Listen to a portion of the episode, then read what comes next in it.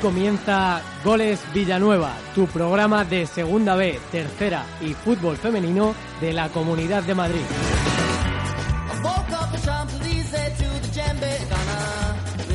¿Qué tal? Saludos, muy buenas tardes y bienvenidos a Goles Villanueva, tu programa, el fútbol que no se ve se oye aquí todas las tardes, todos los martes, eh, en Radio Villanueva.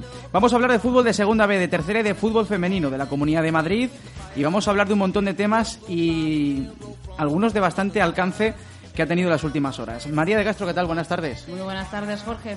Una noticia sorprendente la que ha salido destapada esta mañana por los compañeros de Radio Marca León alrededor del Adarve.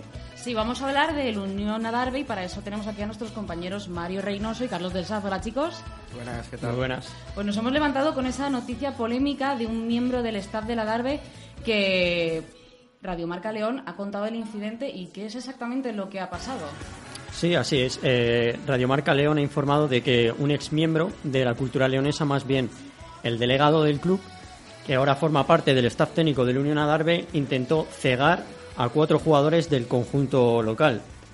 Eh, ¿Intentó cegar cómo? ¿Qué, hizo? Pues según han comentado los propios jugadores, por ejemplo Sergio Marcos, que habló también hoy en COPE con Carlos Herrera, eh, confirmó que Pepe Sanz se untó una especie de crema eh, y en el momento en el que se dieron la mano para saludarse antes del, del partido, empezaron a notar eh, los cuatro jugadores eh, unos picores en los ojos, los cuales fueron en aumento a partir de la segunda parte. O sea que simplemente se puso un gel en la mano para intentar que el otro equipo tuviera jugadores que no pudiesen ni ver, ¿no? Sí, eso es. Eh, los afectados fueron el portero Palazzi, Sergio Marcos, como, como decíamos, Josep Señé y, el propio que incluso confirmó que le, le llegó a meter un dedo en el ojo. Madre mía, pero bueno, no todo es negativo de ese partido, porque también tenemos un mensaje de alguien muy especial, ¿no? Así es, el partido celebrado el pasado fin de semana ante, ante el Reino de León, ante la Cultural, no dejó solo esta mala noticia, sino que previamente Jesús Vidal fue homenajeado, el actor de la película Campeones y ganador del Goya al mejor actor revelación, y nos ha dejado este mensaje. En Campeones Mm, se, se vive el deporte de una manera muy humana y al final mm, lo importante es seguir luchando aunque los resultados deportivos se frustren en el último minuto. Pues ahí tenemos el mensaje motivador de Jesús Vidal. Y ahora nos vamos a ir unos segundos a publicidad y ahora vamos a volver con un invitado muy especial. Así que quedaros ahí. Que nadie se mueva, que nadie se mueva. Eso, eso, una entrevista muy, bien, muy buena. Deportes Halcón, dígame. Buenas tardes. Necesitaría unas zapatillas de fútbol para mi hijo, una raqueta de tenis para mi padre y unas mallas para mi mujer. Pues ha llamado usted al lugar adecuado. En Tiendas Halcón lo tenemos todo y al mejor precio. Complementos para tenis, pádel, fútbol y hasta montaña. Ven a Deportes Halcón, tu tienda de confianza en Navalcarnero, Leganés y Parla. Deportes, Halcón, conviértete en, un, campeón. El fútbol que no se ve se oye en Goles Villanueva. Y lo que estás oyendo efectivamente es Goles Villanueva todos los martes aquí en Radio Villanueva. Pasamos ya a hablar eh, con un protagonista, porque hoy nuestros compañeros del Navalcarnero, Alberto Rodríguez, buenas tardes. Buenas tardes. Y Juan Carlos Alonso, buenas tardes. Buenas tardes. Nos habéis traído un invitado de lujo aquí, presencialmente al estudio de Goles Villanueva. Pues sí, hemos traído un, un invitado especial, pero antes vamos a ir primero con la actualidad del club, que es lo más importante ahora mismo. De hecho, ayer saltaba a última hora de la noche la, noticia inesperada totalmente de la dimisión de Fran Garrido, el entrenador del Navalcarnero, que aduce motivos personales y el club colgó ayer un comunicado en su página web eh, explicando esta única razón, sin más explicaciones, y agradeciendo su profesionalidad y suerte en el futuro a Fran Garrido.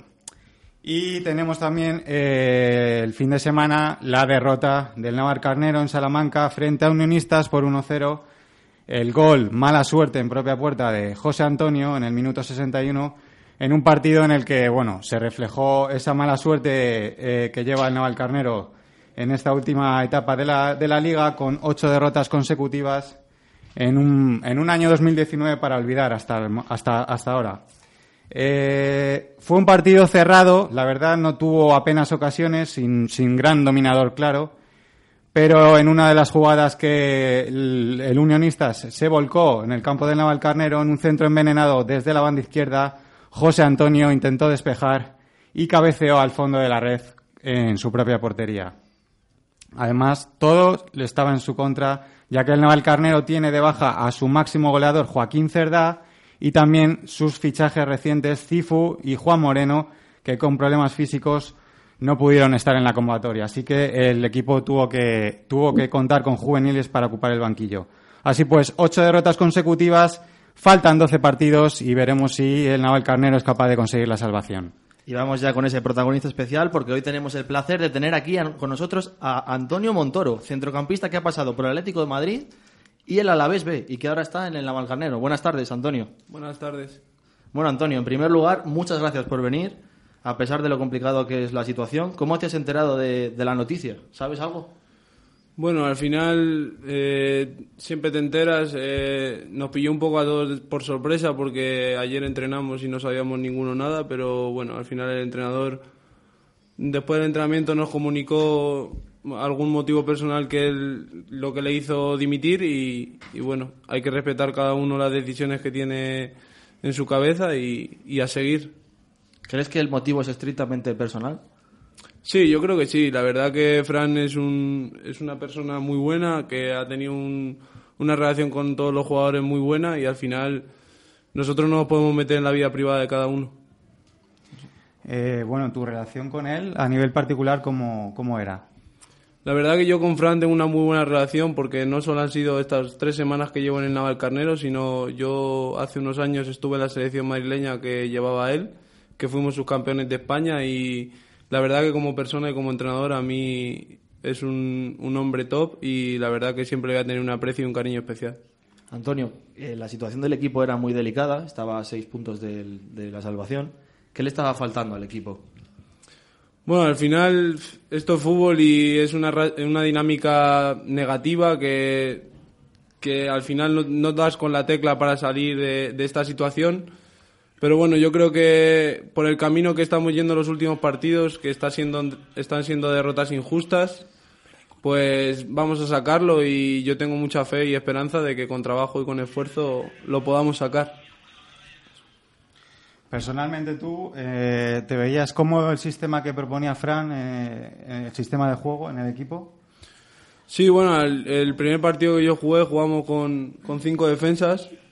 Luego los otros dos hemos jugado con cuatro. Mm, los jugadores nos tenemos que adaptar a lo que el cuerpo técnico nos pide y, y bueno, al final nos adaptamos y yo creo que él era un- una persona indicada para, para poder salvarnos esta temporada.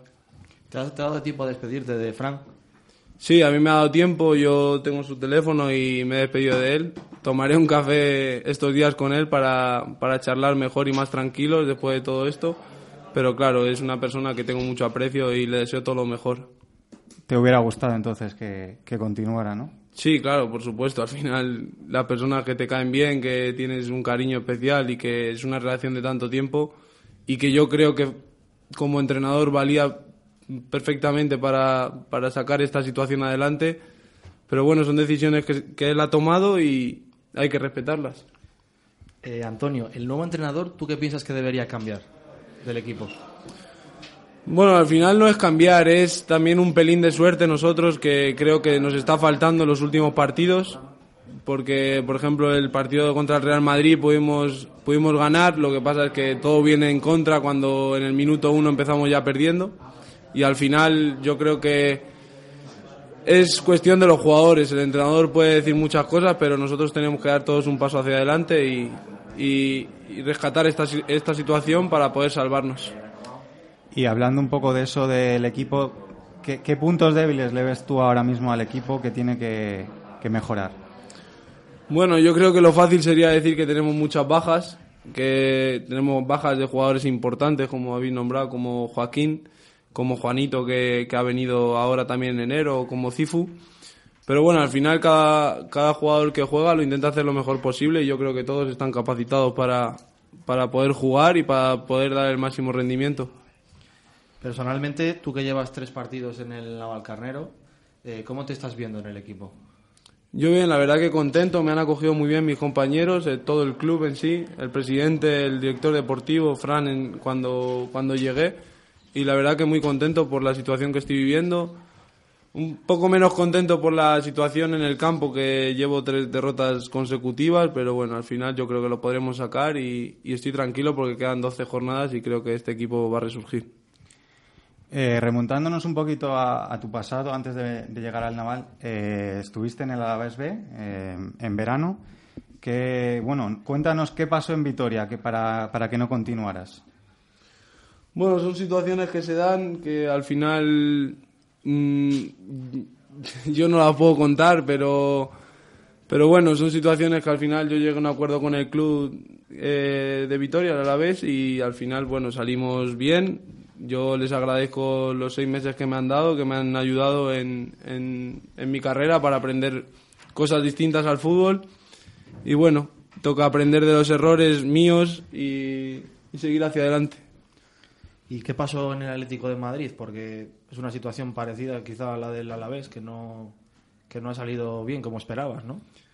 Bueno, al final el año pasado fue de ensueño porque yo estaba en segunda B en el filial de Atlético Madrid y me tiré seis meses en el primer equipo. Y luego yo tuve una oferta de renovación, pero al final yo pensé que la oferta de renovación eh, me gustaba más o a toda mi gente nos gustaba más la del Alavés y decidimos irnos al Alavés y, y yo no me arrepiento.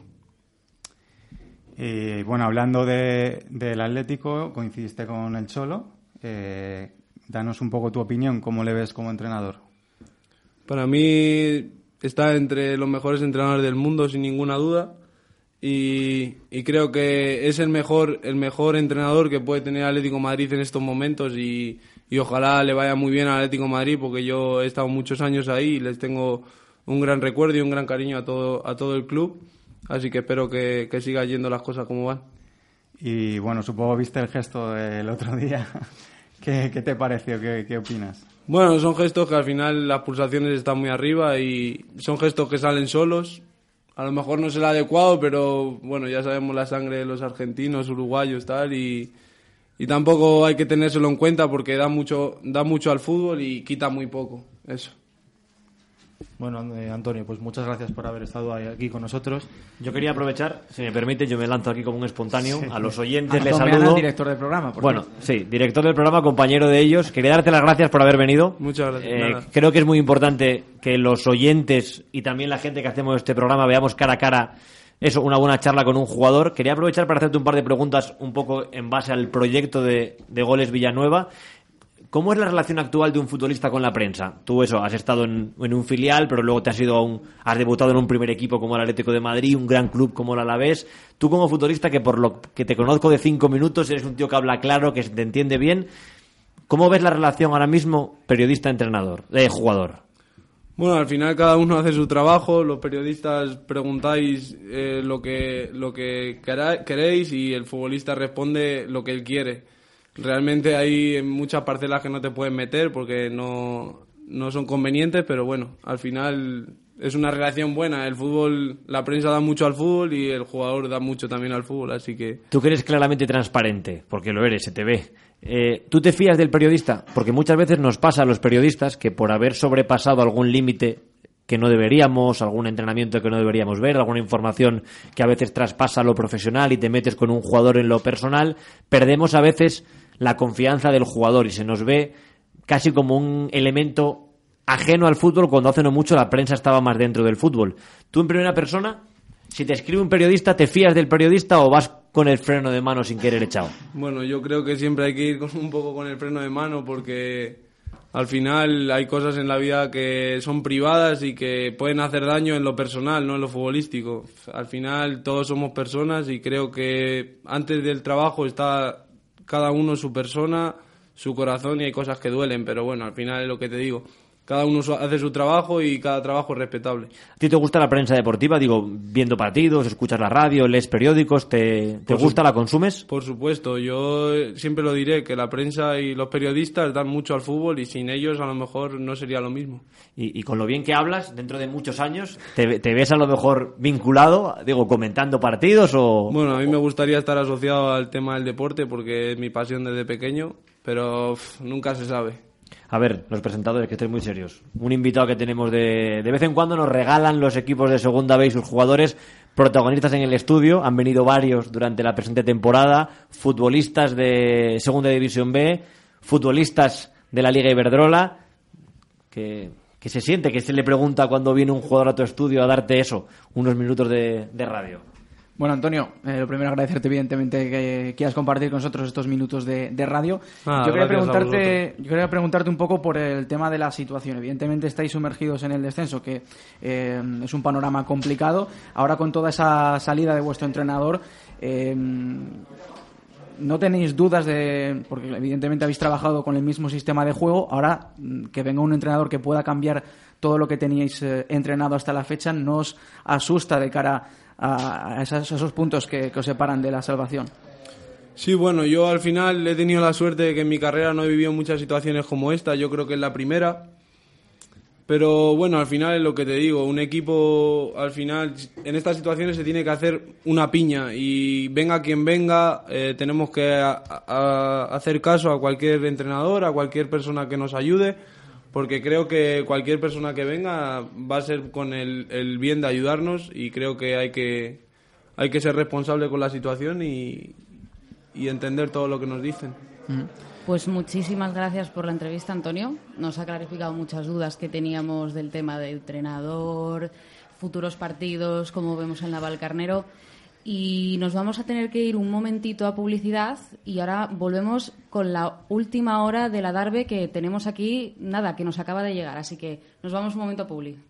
Atención, cuña ficticia. Tío, ¿vamos a por la última copa? No me lo puedo creer. Me acabo de quedar sin consumiciones. ¿No te ha pasado esto más de una vez? Pues si eres socio del Unión Adarve no tendrás este problema en Teatro Capital. A partir de las 4 de la mañana, presentando tu carnet de abonado, te regalarán una consumición. No esperes más y celebra las victorias del Adarve en Capital.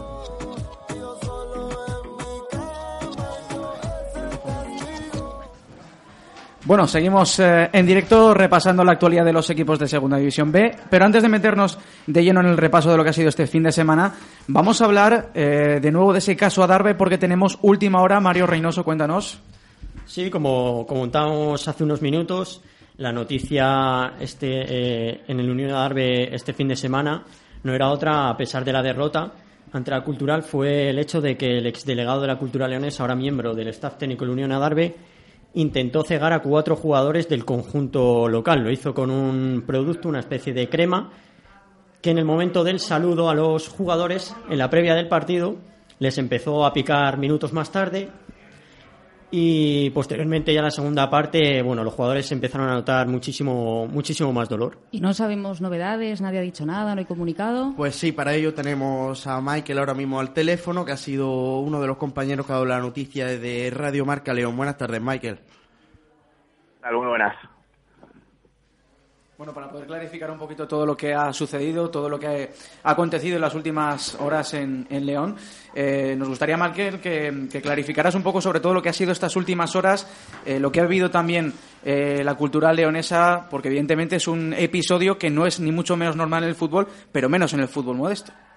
vamos, para nada, para nada, para nada normal. De hecho, Felipe Llamazar es el director general de la Cultura y Deportiva Leonesa. Ayer lo calificaba como una situación que no es de esta época, ¿no?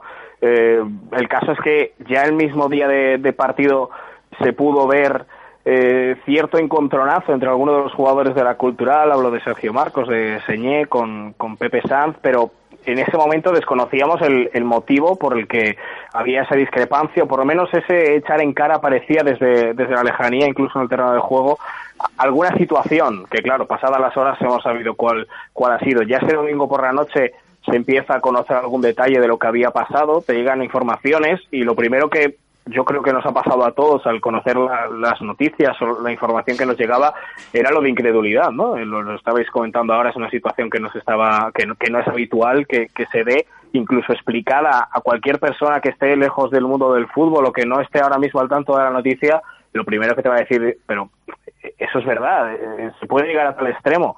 Pero bueno, explicado por los protagonistas que en las últimas horas ya han hablado, incluso dos de los jugadores, dos de los cuatro jugadores que al parecer sufrieron eh, esta situación han hablado, como que son Sergio Marcos y Jorge Palazzi, explicando la situación, ¿no? Lo estabais contando ahora un poco, os estaba escuchando y, y, es así, ¿no? En la salida al partido, justo en ese túnel de vestuarios, cuando se encuentran los dos equipos ya para saltar, pues hay, como suele ser también habitual, abrazos, saludos entre jugadores, técnicos que han coincidido en otras etapas, en otros equipos. Es algo que vemos muy habitualmente, pero en este caso, según cuentan los propios protagonistas, eh, hay un saludo de Pepe Sanz, que como sabéis, pues hasta hace dos meses formaba parte de la Cultural, era uno de los ayudantes de Víctor C aquí en la Cultural, hacía funciones de delegado y bueno, de, otros eh, aspectos también dentro del cuerpo técnico de, Víctor C y ahora está en el Unión Adarve.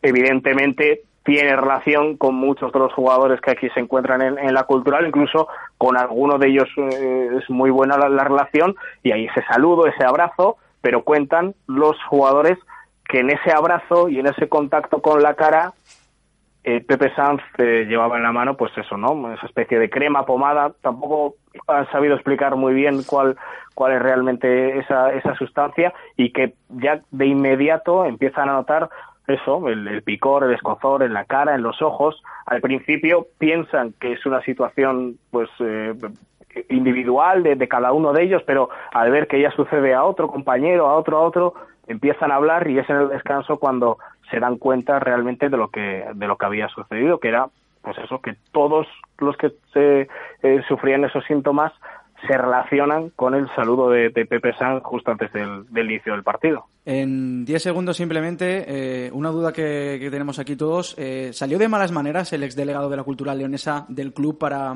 tomarse esta venganza, digamos? Eh, vamos a ver, no fue una situación fácil, desde luego, y, hubo ciertos momentos, sí, de, no sabría cómo calificarlo, ¿no? No fue, no fue cómoda la, la, salida porque ellos entendían que el trabajo que estaba haciendo era, era bueno. Con algún jugador no acabó bien la relación dentro de ese vestuario, incluso con los medios de comunicación, con alguno, y aquí tengo que meternos a, Radio Marca tampoco acabó del todo bien. Incluso el domingo hubo algún que otro grito también en contra de, Radio Marca y, demás. Pero bueno, sí, pero tampoco para que llegue a esa situación. El propio Felipe Ángeles ayer lo explicaba y entendía que, que no tendría que ser un motivo de, una venganza como para hacer eso. Pues compañero, muchísimas gracias por darnos esa, ese punto de vista, por contarnos esa información y gracias también a Mario y a Carlos por darnos la actualidad del Unión Adarve, que esperemos a partir de ahora eh, solo se ya de, de fútbol. Lloverá, lloveré, lloveré, lloverá, lloveré, lloveré, lloverá, lloveré, cuando pase el tifón nos llevará con él. Lloverá, lloveré, lloveré. Y ahora empezamos nuestra sección del Fuenlabrada con nuestros dos compañeros Permitidme la licencia con los Díaz, con Álvaro y Adriana Díaz. ¿Qué tal estáis? Hola, ¿qué tal? Hola, buenas. Que nos traéis el repaso de la jornada del Fuenlabrada y además, datos sobre el entrenador, la previa del próximo fin de. Venga, ahí contándonos, ¿qué, ¿qué, traéis? Pues el Fuenlabrada, que ha perdido el liderato esta jornada tras perder 3-0 en Pontevedra, en Pasarón, un estadio en el que no ha ganado nadie esta temporada, tampoco lo hizo el Fuenlabrada, parecía una primera parte en la que ambos equipos no tenían ocasiones, dos equipos que luchan por estar en los playoffs, la segunda parte el equipo gallo cambió el chip, se adelantó en el minuto 49 con un gol de Pedro Vázquez y luego con todo el Fuenlabrada arriba vinieron los dos goles en el 86 y en el 89 que definieron ese 3-0 final y así analizaba el entrenador Mer Hermoso la derrota del Fuenlabrada. Sí, un partido muy parejo, ¿no? Creo que ninguno se ha querido eh, equivocar. Ha llegado a ese primer error nuestro luego, hemos respondido bien, hemos tenido ocasiones creo de sobrada y, y hemos hecho merecimientos para empatar, pero sabíamos en el momento determinado que los equipos no íbamos a tener cierto respeto, nosotros por, por los números de algunas hacer deporte de aquí en casa y, y ellos lógicamente por la trayectoria que, que, nosotros llevamos.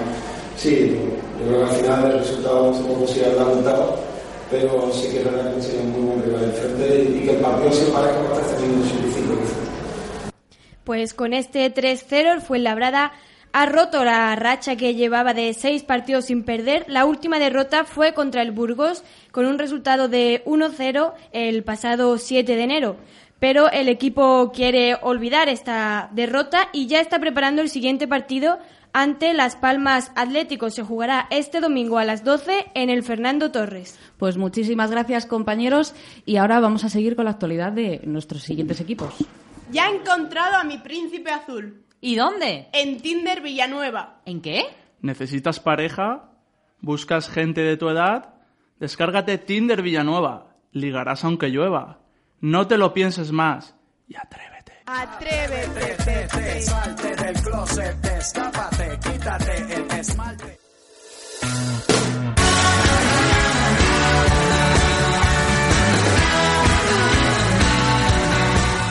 Aquí seguimos en Goles Villanueva, hemos comenzado hace un rato, pero ahora seguimos disfrutando de la actualidad de la segunda división B madrileña. Y lo vamos a hacer hablando de dos conjuntos que este fin de semana evidentemente han disputado su partido, pero que el siguiente fin de semana se van a ver las caras. Hablamos, por ejemplo, del Internacional de Madrid o del eh, Real Madrid Castilla. Para poder hablar del Inter tenemos por aquí a Ani Piñeiro. ¿Qué tal? Buenas tardes. Hola, muy buenas. El Internacional de Madrid ha sido vencido por el filial del Atleti por un 1 a 0. Fue un choque muy intenso, sobre todo en los primeros 30 minutos, y Cristian Rodríguez fue el autor del único tanto que se vio en el Cerro del Espino. Un gol que llegó en el minuto 35 por penalti, y eso les motivó a todo el conjunto colchonero a seguir.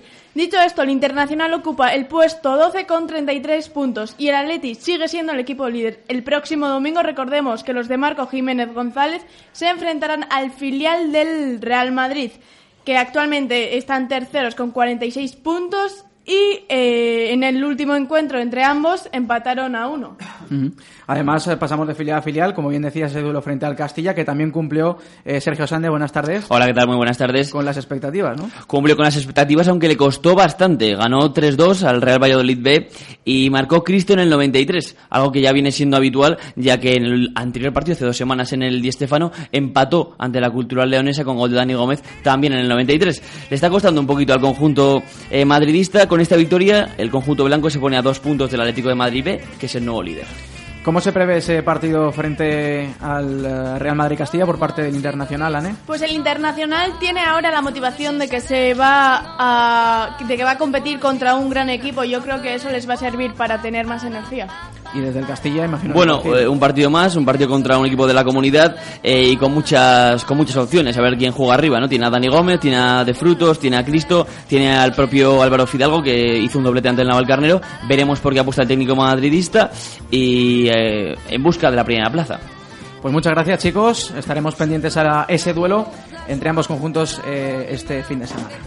Votre argent qui fera mon bonheur. Moi je veux crever la main sur le cœur.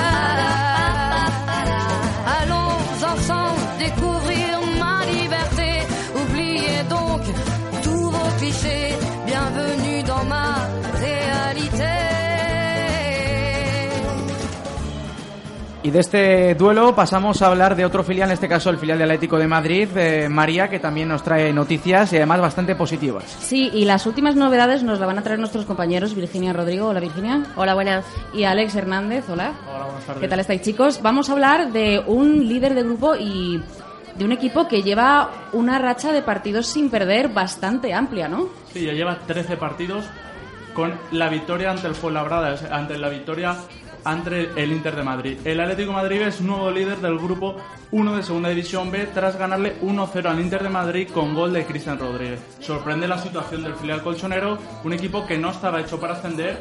El objetivo en pretemporada, como admitía desde dentro del club, era mantener la categoría. El buen trabajo del equipo hace que Simeone no pierda de vista a todos los que vienen pidiendo paso. Ya son 10 eh, jugadores del último partido que han subido, han entrenado con el Cholo Simeón, incluso ha habido alguno que ha sido convocado. Los de Óscar Fernández, como he comentado antes, encadenan ya 13 partidos sin perder, 10 triunfos y 3 empates. Ha conseguido 17 puntos de los últimos 21, lo que le convierte en el mejor equipo de la segunda vuelta. Le saca un punto al Fuenlabrada, que es segundo clasificado, y 7 al quinto clasificado, que es el que cierra la zona de playoff. Si empiezas este playoff mañana, sus rivales serían el Racing de Santander, que es el líder del grupo 2, el Atlético Baleares, que es líder del grupo 3, o el Cartagena, que es el líder del grupo 4. Y además, Alejandro, María, recordamos que también que de los 12 partidos que, que quedan por delante en esta liga, juega 6 en casa y 6 fuera. Además, cabe destacar que el Atlético de Madrid B jugará en casa ese partido tan importante el 10 de marzo con el Fuenlabrada, que como ha dicho Alex, eh, era un, un objetivo no prioritario mantener la categoría y sin embargo está luchando por ascender y veremos a ver ese partido como marca las miras de este equipo. Pues muchas gracias por la información, chicos. Y después de hablar del buen trabajo del Atlético B y de todas las novedades, vamos a volver ahora en unos minutitos a seguir hablando de los equipos de la Comunidad de Madrid. ¿Conocéis el Bierzo? El paraíso sexual. ¿Y tú lo conoces, Álvaro? Pues la verdad es que no. ¿Cómo no lo vas a conocer, por Dios? Pues te voy a invitar al restaurante Bodegón de Ponferrada en la calle Santa Cruz, número 20 de Madrid, para que pruebes lo mejor que te puedes llevar al paradar, el botillo del Bierzo. Vamos a entrar con ganas con este botillo eh, para contar una noticia que no siempre es fácil, porque cuando se pierde, sobre todo en el último minuto, es algo que duele mucho. Y eso, eh, Belén Torres, buenas tardes. Buenas tardes. Alejandro Caños, buenas tardes. Buenas tardes, Jorge. Es algo que ha tenido que vivir en sus propias carnes el San Sebastián de los Reyes, que después de una temporada magnífica, pues le ha tocado sufrir eh, esa derrota. Así es, Jorge. El Sanse cayó en Matapiñonera ante el Salamanca por 0 goles a 1 con un gol in extremis de, Fran- de Iván Calero en el minuto 90. Manolo Cano no hizo grandes cambios, ¿no, Cañas? No cambió de formación Manolo Cano, pero sí que hizo algunos cambios eh, en el 11, como por ejemplo la suplencia de Sanjurjo, de Agüero, que entraron como revulsivos en la segunda mitad, y que dio entrada a Pablo Valverde y a Fran Carnicer. Pues como hemos dicho, el Sanse perdió en Mata Piñonera ante Salamanca. El equipo dirigido por Antonio Calderón fue superior a los locales en los primeros instantes del choque, pero poco a poco el Sanse despertó y tuvo dos grandes ocasiones, la primera de Borja González y la segunda de Pablo Martínez. Una ca- ocasión de Fran Carnices que desviaba la defensa salmantina y otra de Obusu que solventó de maravilla Xavi Ureta en dos tiempos marcaron el final de la segunda parte y ya en la, en la- el final de la primera parte, perdón, y ya en la segunda mitad apretaron los locales, el Salamanca se vino atrás, jugó con defensa de 5, pero precisamente los visitantes sacaron los dientes y llegaban a la portería de Irureta con mucha facilidad. Primero, Obusu avisó en un mano a mano y al final, en el minuto 90, en un lanzamiento de falta desde la esquina izquierda, Iván Calero colaba ese balón en la escuadra que defendía Xavi Irureta. Se rompe así una racha de ocho partidos sin perder y se pierde la tercera plaza de la clasificación, ¿no, Caña? Pasa a ser cuarto el equipo Sansero con 44 puntos, superado por el Real Madrid Castilla que venció en la última jornada y Xavi Ureta que también pues rompe una racha de dos partidos consecutivos manteniendo la, la portería a cero en los últimos 10 partidos. Recordemos que el Sanse logró cinco victorias y tres empates y con esta derrota ya es la segunda en 10 encuentros. Y tenemos también protagonista porque está Cristian Perales, el máximo goleador del equipo, junto a Sergio Castel, que habló con nuestros compañeros de Radio Marca. Objetivo principalmente mantener la categoría. Pero, pero claro, nos vemos ahí arriba, presión no tenemos ninguna, la salvación está prácticamente conseguida. Y ahora lo que hacemos cada domingo es disfrutar del fútbol. Estamos metiendo goles los dos. Cuando no mete uno, mete el otro. Cuando no mete, bueno, cualquiera de los bandas. Y bueno, nos compenetramos bien arriba.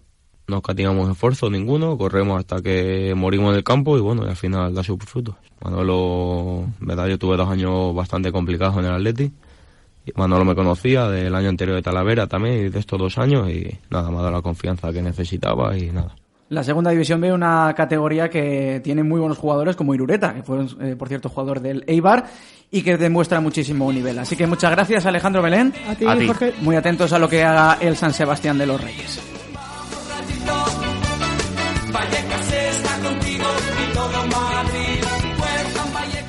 Y cambiamos de género, pero no de deporte, porque ya sabéis eh, que también tenemos hueco aquí, evidentemente, y el mayor del mundo para el fútbol femenino, para nuestras chicas de la Comunidad de Madrid eh, y, por ejemplo, para este Rayo Vallecano, que escuchamos ahí esa música conmemorativa de, de, eh, escape, que ha tenido bastante jaleo eh, durante estos últimos días, estas últimas horas, y también con nuestros propios compañeros, María. Eso es, vamos a saludar primero a nuestros compañeros, a Pepe Ronis. Hola, Pepe. Hola, muy buenas. Hola, Antón Lestón. Hola, ¿qué tal? Vamos a empezar hablando de- del partido, ¿no? Contra el Sporting Huelva, que ahí ya hubo polémica, ¿no? Sí, nueve partidos llevaba sin ganar el Rayo Vallecano en su visita a Huelva y, consiguió la victoria por fin con un gol de Yael Oviedo, un solitario gol ganó por 0-1 y se aleja así en los puestos de descenso, ya está a 8 y 5 por encima de este Sporting de Huelva. Un partido que aunque victoria para el Rayo no estuvo exento de polémica y en el que hubo muchas tarjetas amarillas y una expulsión para los locales. Por eso quizás el entrenador Antonio Toledo, el entrenador del Sporting de Huelva, estaba un poco cabreado con la árbitra al final del encuentro. Y le dedicó algunas palabras. ¿Qué, qué, qué ha dicho el entrenador de ella? Pues tené- me parece que tenemos el corte y, y escuchadlo porque merece la pena. y, y la derrota de hoy eh, es muy dura ante un equipo que sabíamos lo que iba a hacer, un equipo muy marrullero, un equipo que ha perdido muchísimo tiempo, un equipo que ha dado muchos muchos golpes y la actuación arbitral yo creo que ha dejado muchísimo que desear porque ha permitido al Rayo perder pues yo no sé cuántos minutos, al final ha dado tres, comprensiblemente, y luego pues no, no ha sabido dirigir el partido esta colegiada en ningún momento. Le ha, le ha podido la, la presión del partido. Y después de escuchar estas palabras, también tenemos que decir que habéis intentado traer a la entrenadora del Rayo Femenino, pero ha habido algunos tipos de contratiempo, ¿no? Eh, sí, así es. Eh, bueno, primero felicitar a Irene Ferrer, la entrenadora, que esta victoria es un bálsamo para ella. Enhorabuena, Y nos- enhorabuena. Y nos hubiera encantado tenerla aquí hoy en el estudio. Pero, más que polémica, vamos a llamarlo confusión. Y voy a poner un poco en contexto rápidamente. El partido domingo por la mañana. Nosotros nos ponemos domingo por la noche en contacto con la comunicación del Rayo Vallecano, pues cuando pudimos por temas laborales y no, tu- no tuvimos contentación. Entonces ya personalmente al día siguiente le hablo a la, a la jefa de prensa y la sorpresa un poco que me llevo es que hay un protocolo que con menos de 48 horas de antelación no se puede avisar y para organizar las entrevistas. Entonces, hemos tenido esa negativa. Desde aquí queremos hacer un llamamiento, todos luchamos porque el fútbol femenino esté en lo más alto y darle la máxima repercusión. Pero bueno, estamos ya estrechando lazos y seguro que la semana que viene Una tenemos... comidita de que, hombre, Claro. Sí, sí, se hará lo que, lo que se pueda y seguro que la semana que viene Después, ya... Claro, ya después del siguiente partido, directamente ya le decís, oye, que te queremos traer a nuestro programa de radio y hacerte una pequeña entrevista, y así ya con tiempo de sobra. Exacto, la semana que viene ya tendremos protagonista lo más seguro y nada, Forza Rayo siempre. Pues oye, pues ahí queda el mensaje para que la entrenadora del Rayo venga cuando quiera, aunque haya esa política de 48 horas, que bueno, todo es entendible, cada equipo tiene sus normas. y sus plazos, sí. Eso es. Hay otros que ni siquiera dejan hablar con los jugadores, o sea que... Así que, o ni siquiera No contestan, así que bueno, pues nos vamos a ir unos momentos y vamos a seguir con nuestro fútbol femenino de la Comunidad de Madrid, así que no os vayáis. Oye, Pepico, que me venías comentando, ¿te está gustando la temporada de Sheila? Joder, claro, una pasada. ¿Tanto como el concierto de escape en el ensanche? Bueno, no sé, no sé, o sea, escapé demasiado. ¿Y qué te pareció el espectáculo de Pedroche en el Teatro La Diana? Una obra maestra. ¿Y quieres saber el secreto de su éxito? No quepo en mí de saberlo. Todos se enchufan en el gimnasio del SAF, patrocinador oficial del Rayo Vallecano Femenino. Joder, Antón, ahí no te pondrán como un rayo. Save me.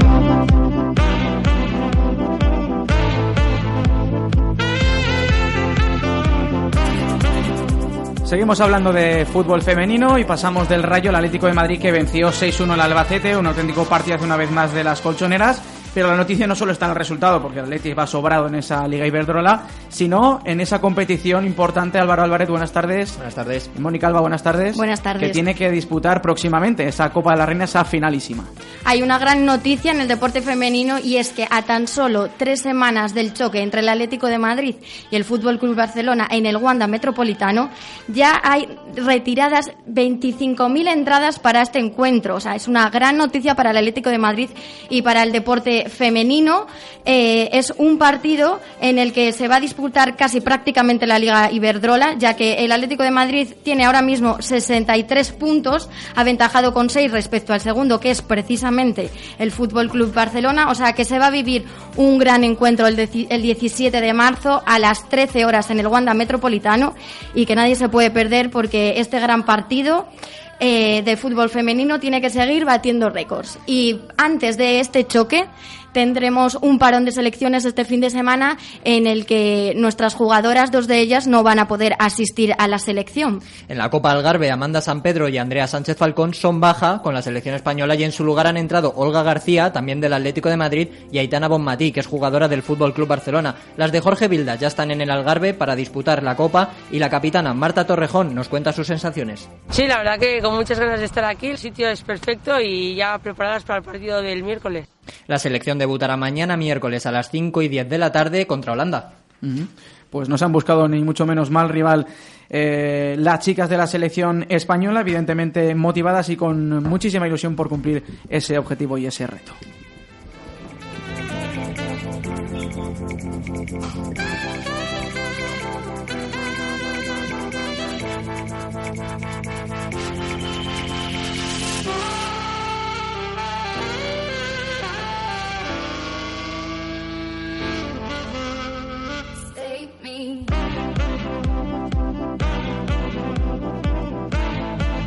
Y de ese partido, de ese resultado tan positivo para el Atlético Femenino, que ganó 6-1, pasamos a la mala noticia de la derrota del Madrid Femenino, que se complica mucho, María. Vale, vamos a hablar con nuestros compañeros eh, que están aquí para hablarnos del Madrid femenino. Hola, Samuel Subiela. Muy buenas tardes, ¿qué tal? Hola, Paula. Hola, muy buenas. Las del Madrid femenino se enfrentaron a un partido muy difícil contra un equipo como es la Real Sociedad, ¿no? Efectivamente, la verdad es que no fue un partido nada fácil, sigue la mala racha para el Madrid eh, femenino y es que se está encontrando un calendario muy duro el equipo de la capital y como comentas María, este fin de semana se enfrentó a la flamante finalista de la Copa de la Reina, la Real Sociedad en eh, Zubieta, en la ciudad deportiva de la Real Sociedad, y perdieron eh, 3 a 0. El partido, la verdad es que eh, no tuvo color. Enseguida el, eh, la Real se adelantó en el marcador en el minuto 17, gracias a un gol de la internacional Naikari. Y justo unos minutos después, cinco minutos después, en el 23, Mari en propia puerta se marcó el que fue el 2 a 0. Ya en la segunda mitad, Marta Cardona eh, marcó el último gol del partido, el 3 a 0 en el minuto 72. Por lo tanto, partido eh, muy complicado para el Madrid. La Real que fue muy superior y eh, que no tuvo nada que hacer. La Real se quedó con 33 puntos después de ese partido y el Madrid se queda eh, con 17 en decimoquinta posición a tan solo eh, uno del descenso. Bueno, es decir, está en el descenso, se queda eh, penúltimo, eso sí, empatado con el Málaga, que es la colista, y ambos tienen 17 puntos. Un partido muy fallido, Paula, y evidentemente complicaciones para el Madrid, que todavía tiene tiempo de, de mejora, pero va a tener que luchar. Efectivamente, Jorge. Bueno, y después del partido tuvimos protagonista, pudimos hablar con Analú Martínez, jugadora del Real Madrid, que nos contó que pese a esta mala racha que está viviendo el equipo, parece que en el vestuario siguen optimistas y positivas y creen que el próximo encuentro, después de casi dos semanas de, de parón en la Liga Iberdrola, jugando en casa y jugando contra el español, parece que lo ven una buena oportunidad para revertir esta situación y esta mala racha, como decimos. Estas fueron sus palabras. Nosotras eh, hemos estado trabajando muchísimo, hemos mejorado mucho, mucho en confianza. Sabemos que, que los últimos resultados pues no nos han, han acompañado, pero eso es lo que, lo que tiene la liga. Al final es una liga muy competitiva y, y que te hace que te hace trabajar mucho para, para poder sumar puntos y bueno este es una buena oportunidad para nosotras de, de sumar de sumar puntos Bueno, esperemos que así sea y que consigan sumar los puntos en el próximo encuentro, pero bueno, para eso todavía queda mucho. Y cambiando de tema, aprovechando que el Real Madrid, recordemos, se enfrentó en los dos últimos encuentros con las dos finalistas para esa Copa de la Reina, Atlético de Madrid y Real Sociedad. Partidos difíciles, ¿no? Muy difíciles y fuera de casa. Y pues le preguntamos a ver cómo, cómo ve ella, cómo ve Ana Lu esa, esa final de Copa. y pues que se merecen se merecen estar en una final tampoco pienso que ante ante un Atlético de Madrid la Real sea sea favorita pero pero sin duda eh, si los dos equipos están ahí es, es por algo es porque han trabajado muchísimo y seguramente la final va a ser va a ser un buen partido de, de muy pocos goles pero y muy, muy poca diferencia al final son son muy buenos equipos Bueno, pues muy buenos equipos los dos a los que se ha enfrentado la, eh, el, el Madrid femenino y en parte por ese calendario duro están en esa posición. Esperamos a ver si la próxima semana, eh, después de ese parón, empiezan a sumar de tres en tres y pueden evitar el descenso. Seguro Pues- que sí, Samuel. pues en, el en el trabajo está la victoria. Claro, pues esperamos a la semana que viene a ver qué novedades nos traéis del Madrid femenino. Aquí termina nuestro bloque de fútbol femenino. Hacemos una pausa y volvemos con tercera. Bueno, chicos, ya hemos terminado la carrera. ¿Ahora qué hacemos? Yo creo que miré de reponedor a algún lado. Pues yo al taller de mi padre. ¿Qué pasa, chavales? ¿Pero qué reponedor ni qué taller? ¡Oh! ¡Es Javier Tintó! El mismo, pequeños. Y tengo la solución a vuestras desgracias. Cuéntanos más, por favor. Déjame hablar, niño. ¿Qué sois, periodistas, no? Sí. ¿Y queréis ser periodistas deportivos? ¡Sí, Tintó! Pues chavales, tengo la solución. el máster de periodismo deportivo de Villanueva. Con sus prácticas, su profesorado de calidad, te ofrece la oportunidad de hacer realidad vuestros sueños. Corred, llamada al 917-340-413 y consigue tu plaza. Máster de periodismo deportivo Villanueva. Chavales, un máster ¡De calidad! Bueno, y de el- el- la calidad del máster vamos a la fiesta, esta vez desde el hospital que nos traen los chicos de la tercera división, eh, porque ha sido una jornada un poco accidentada, por decirlo de alguna manera, así que vamos a saludar ya a todo el complot aquí que tenemos de tercera división. Luis Bermejo, buenas tardes. Buenas tardes. Jaime Velasco, buenas tardes. ¿Qué tal, Jorge? Tony Quintana, buenas tardes. ¿Qué tal, Jorge? Y Jorge Antonio, buenas tardes. No, no sé- A mí, hola. soy- Hola, María, también, ¿eh? Hola, María. Hola, hola. Que no me he ido, que sigo aquí. Voy a ser buen hermano y voy a compartir micrófono con Tony. Todos somos hermanos. compartimos todo, tú y yo todo. Vale, vale. Bueno, nos traéis toda la jornada, pero nos vamos a centrar también en un partido muy importante para Alcobendas, así que cuando queráis y lo que queráis. Todo vuestro. Pues empezamos con, la, con el repaso de los resultados que ha habido esta jornada. Getafe B1, Alcalá de Henares 1. San Fernando 4, Santa Ana 0. Tribal Valderas 1, Alcorcón B 0. Carabanchel 0, Villaverde 1. Atlético Pinto 2, San Agustín de Guadalix 1. Alcobendas Sport 1, Parla 1. Las Rozas, el líder 3, Tres Cantos 0. Pozuelo de Alarcón 2, Canillas 1. Móstoles 1, Rayo Vallecano B 1. Y Leganés, un- Leganés B1, Vicálvaro 0. Hay que decir que la semana que viene con musiquita no va a quedar tan aburrido, ¿vale? Jorge María. Es que claro, como, como era fiesta en el hospital, habéis querido ser respetuosos, Sí. yo lo entiendo.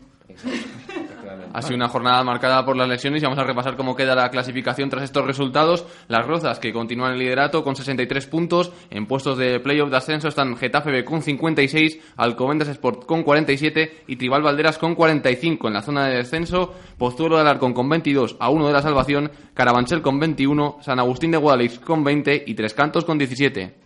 Bueno, y repasada la clasificación, hemos pensado que vamos a entregar unos premios. Una chancla Raider. Una chancla Raider, no. eh, Ahora, ahora, ahora lo sabréis, pero... ¿Pero son premios o...? Son premios, bueno, ficticios. eh, Son premios Goles Villanueva. Bueno, premios ah, de toda la vida. A partir vale, de hoy, vale. hoy mismo ya son de toda la vida. Vale, vale, vale. Y bueno, empezamos primero con el premio Se la ha sacado. ¡Ole! ¡Ole! El premio se la ha sacado porque Jorge Shafa ha marcado un doblete en el partido del San Fernando de Henares 4, Santa Ana 0. Así que se ha sacado lo que viene a ser, bueno, no lo diremos, pero partidazo. Que, que venga a recoger su premio aquí. Eso, eso, lo esperamos, lo esperamos. Vamos a seguir ahora con el premio Guarromán. ¡Eh, cabrón! Esta jornada se lo entregamos a Enrique Ojalvo porque el muy Guarromán, que quiere decir natural del pueblo de Guarromán, que es un pueblo de Jaén muy bonito, Ah, os, oye. os re- os recomiendo Oye, ir a verlo. Oye, oye, Pues le sacaron una roja en el partido entre el Pozuelo de de Alarcón y el Canillas. En ese mismo partido, y para compartir un poco el premio, se han repartido 12 tarjetas y una roja, así que se lleva el premio, esos dos equipos, el premio Guarromán Somos Todos. Tarjeta Salió Hombre, hombre, ese Guarromán somos todos, O sea, imagínate ojo, ¿eh? ver un partido donde, bueno, patadas volando, eh, niños saltando al campo, un follón que tremendo. Había, había hasta estrellas ninja. Pero de ahí, y hablando de las estrellas ninja, vamos a ir al premio Tortura China. Esta vez el premio se lo lleva el Santa Ana, que sufrió una auténtica tortura china en el partido contra el San Fernando de Henares con una derrota por 4 a 0. Y bueno, el siguiente premio se lo merece el Pozuelo, el premio a Jesucristo. ¿Por qué? Porque han ganado, el Pozuelo han ganado después de cuatro jornadas sin hacerlo. Llevaban dos empates y dos derrotas y bueno, por fin se merecen este premio. Vamos, un milagro. No creo que nos denuncien porque Jorge sabe cantar bien. Eh, no lo digas, cuando salgamos del estudio va a estar lloviendo, te lo aseguro. ¿Y eso qué hacías hoy? Eso es bueno, así se reduce la contaminación. Y vamos a acabar con el último premio que vamos a dar en esta entrega, al premio Sobrados. ¡Me ríe en tu cara, payasa! que se lo vamos a dar a las Rozas, al líder de la competición, porque es que llevan seis victorias seguidas y se puede decir que van sobrados. Y también se la están sacando, ¿eh? Podrían compartir premio con, con Jorge Shafa. Pero hay que repartir un poquito todo. Eh, pues estos premios están interesantes. Qué nombre más de Maldini, ¿no? Jorge Hombre. Shafa. Seguro que los premiados están deseando repetir ya estos galardones y van a tener la oportunidad en la jornada 27 que se disputará el próximo domingo 3 de marzo y que se abre con un partido a las once y media entre el Parla y el Getafe B. A las once y media también, Alcorcón B Las Rozas. Mismo horario para el Tres Cantos Leganés B. Once y media, Vicálvaro Carabanchel. A la misma hora, Villaverde Pozuelo de Alarcón. Un poquito más tarde, a las 12, San Agustín de Guadalix, Alcobendas Sport. También al mediodía, Santa Ana Tribal Valderas. 12, Canillas Móstoles. 12, Rayo B, Atlético de Pinto. Y para terminar la jornada, a las 4 de la tarde, Alcalá de Henares, San Fernando. Y de esta jornada queremos destacar un par de partiditos. El primero de ellos es el Vicálvaro contra el Carabanchel, un duelo por los puestos de descenso, ya que el Vicálvaro va decimosexto con 23 puntos y el Carabanchel, su rival, tiene 21, va decimoctavo y si gana el partido enviará al Vicálvaro directamente al descenso. Y el siguiente partido destacado de la jornada, María Jorge, es un, bueno, partidazo, ¿eh? Vais Sí. a flipar. Sí, el sí. décimo, A el Rayo B, con 35 puntos, se enfrenta al Atlético Pinto, que va noveno con 37 puntos, así que puede haber... Igualdad, Cuidado, igualdad, eh, ¿no? sorpasos. Cuidado, ¿eh? Está Cuidado. complicado. Bueno, damos paso al altercado. Damos paso al altercado, pero después de la publicidad. Ah, vale, vale. Después de la publicidad daremos el altercado. ¿El fútbol ya no te interesa? ¿Te has cansado de ver goles?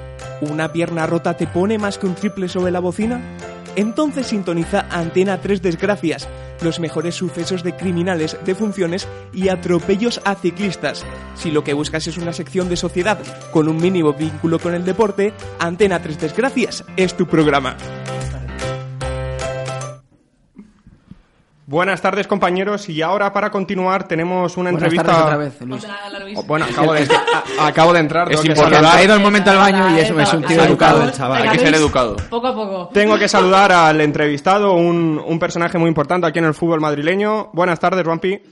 Hola, buenas tardes. Hola, Vampi, ¿qué tal estás? Lo primero, darte las gracias por estar con nosotros y preguntarte, bueno, pregunta obligada, ¿qué tal estás? ¿Cómo te encuentras? Bueno, yo ya me encuentro bien después del susto y después de varias pruebas. La verdad es que me encuentro bastante bien y ya solo me quedan las marcas en la cara y la hinchazón. Nos alegramos muchísimo porque recordar que en el partido de este fin de semana entre el Parla y el Alcobendas Sport, un partido que terminó 1-1, tres jugadores del Parla resultaron lesionados y dos de ellos en un choque fortuito entre, entre ellos dos, un choque que sin maldad, pero bueno, que acabó mal parado. Quería que nos explicases un poquito cómo, cómo fue ese encontronazo y qué pasó después. Bueno, yo lo sé porque lo he visto en vídeo después, porque la verdad es que no me acuerdo de nada después del golpe. Bueno, y en el golpe justo tampoco. Pero era un balón largo que meten ellos en la espalda de defensa y yo iba a cederle el balón a Borras, al portero, sin mirarle en ningún momento, en ningún momento levanto la cabeza para verle y entonces él sale a por el balón para darle cabeza, tampoco me da a mí y justo en el momento que vamos a dar los dos al balón nos damos con la cara. En cualquier caso, el portero, tu compañero David Borrás, fue el, fue el, el que peor salió, ¿no? El que el peor salió de la jugada. Sí, sí, por desgracia, la verdad es que tiene, tiene fracturado el pómulo y algún hueso del ojo y sí salió peor parado que yo, porque yo la verdad es que quitando el ojo morado, la nariz hinchada y el labio no tengo ni, ningún problema más a largo plazo. Él sí le tienen que operar la semana que viene y sí va a tener una recuperación más larga. Eh, Vampi, hola, buenas tardes, ¿qué tal? Hola, Eh, buenas. ¿Habéis hablado con, con, con el portero, con vuestro compañero? ¿Sabéis cómo está? Sí, sí, claro, yo hablé con él el domingo, hablé ayer también y está bien, de ánimo está bien, porque la verdad es que como persona no, es un 10, es un 10, todavía mantiene el ánimo y, y no se desespera, pero luego estaba muy dolorido, muy dolorido, con las roturas que tiene y que tenga que esperar una semana que lo operen y es que es tiempo que pierde y, y es complicado, pero de ánimo está bien. Hola, Vampi. Eh, yo te quería preguntar por cómo estás tú anímicamente, porque lesionar a un rival siempre es un golpe duro, pero más aún supongo si, si el lesionado es un compañero. Sí, es complicado, es complicado, pero tampoco me puedo sentir culpable porque fue un choque fortuito que, que tampoco puedo, puedo hacer nada por evitarlo, si no obviamente lo hubiese hecho, aunque, aunque suene mal, aunque me hubiese costado un gol en contra, me da igual. Si sé que en ese balón que voy va a pasar eso, obviamente ni, ni me acerco a por él. Pero no, solo no, no puedo hacer nada. No le veo, voy a por el balón y, y ya no hay marcha atrás. Vampi, haciendo un poco repaso general de la temporada del Parla, habéis conseguido un poquito de oxígeno sobre esa zona de descenso, 10 puntos en los últimos 15. ¿Cómo está el vestuario? ¿Confiáis en eh, conseguir esa salvación o incluso miráis un poquito más arriba hacia esa posibilidad de ascender? No, hombre, mirar arriba con posibilidad de ascender sería una locura pensarlo. Yo creo que conseguir la permanencia ahora mismo es el objetivo, vamos por el buen camino, no nos podemos relajar, ahora tenemos enfrentamientos súper complicados que con nada que pierdas dos, tres partidos ya otra vez te vuelves a ver abajo. Lo importante es seguir sumando y ya cuando queden cinco o siete partidos ver dónde estás y ver si te puedes relajar un poquito más o tienes que seguir compitiendo hasta el final para, para lograr mantenerte en la categoría.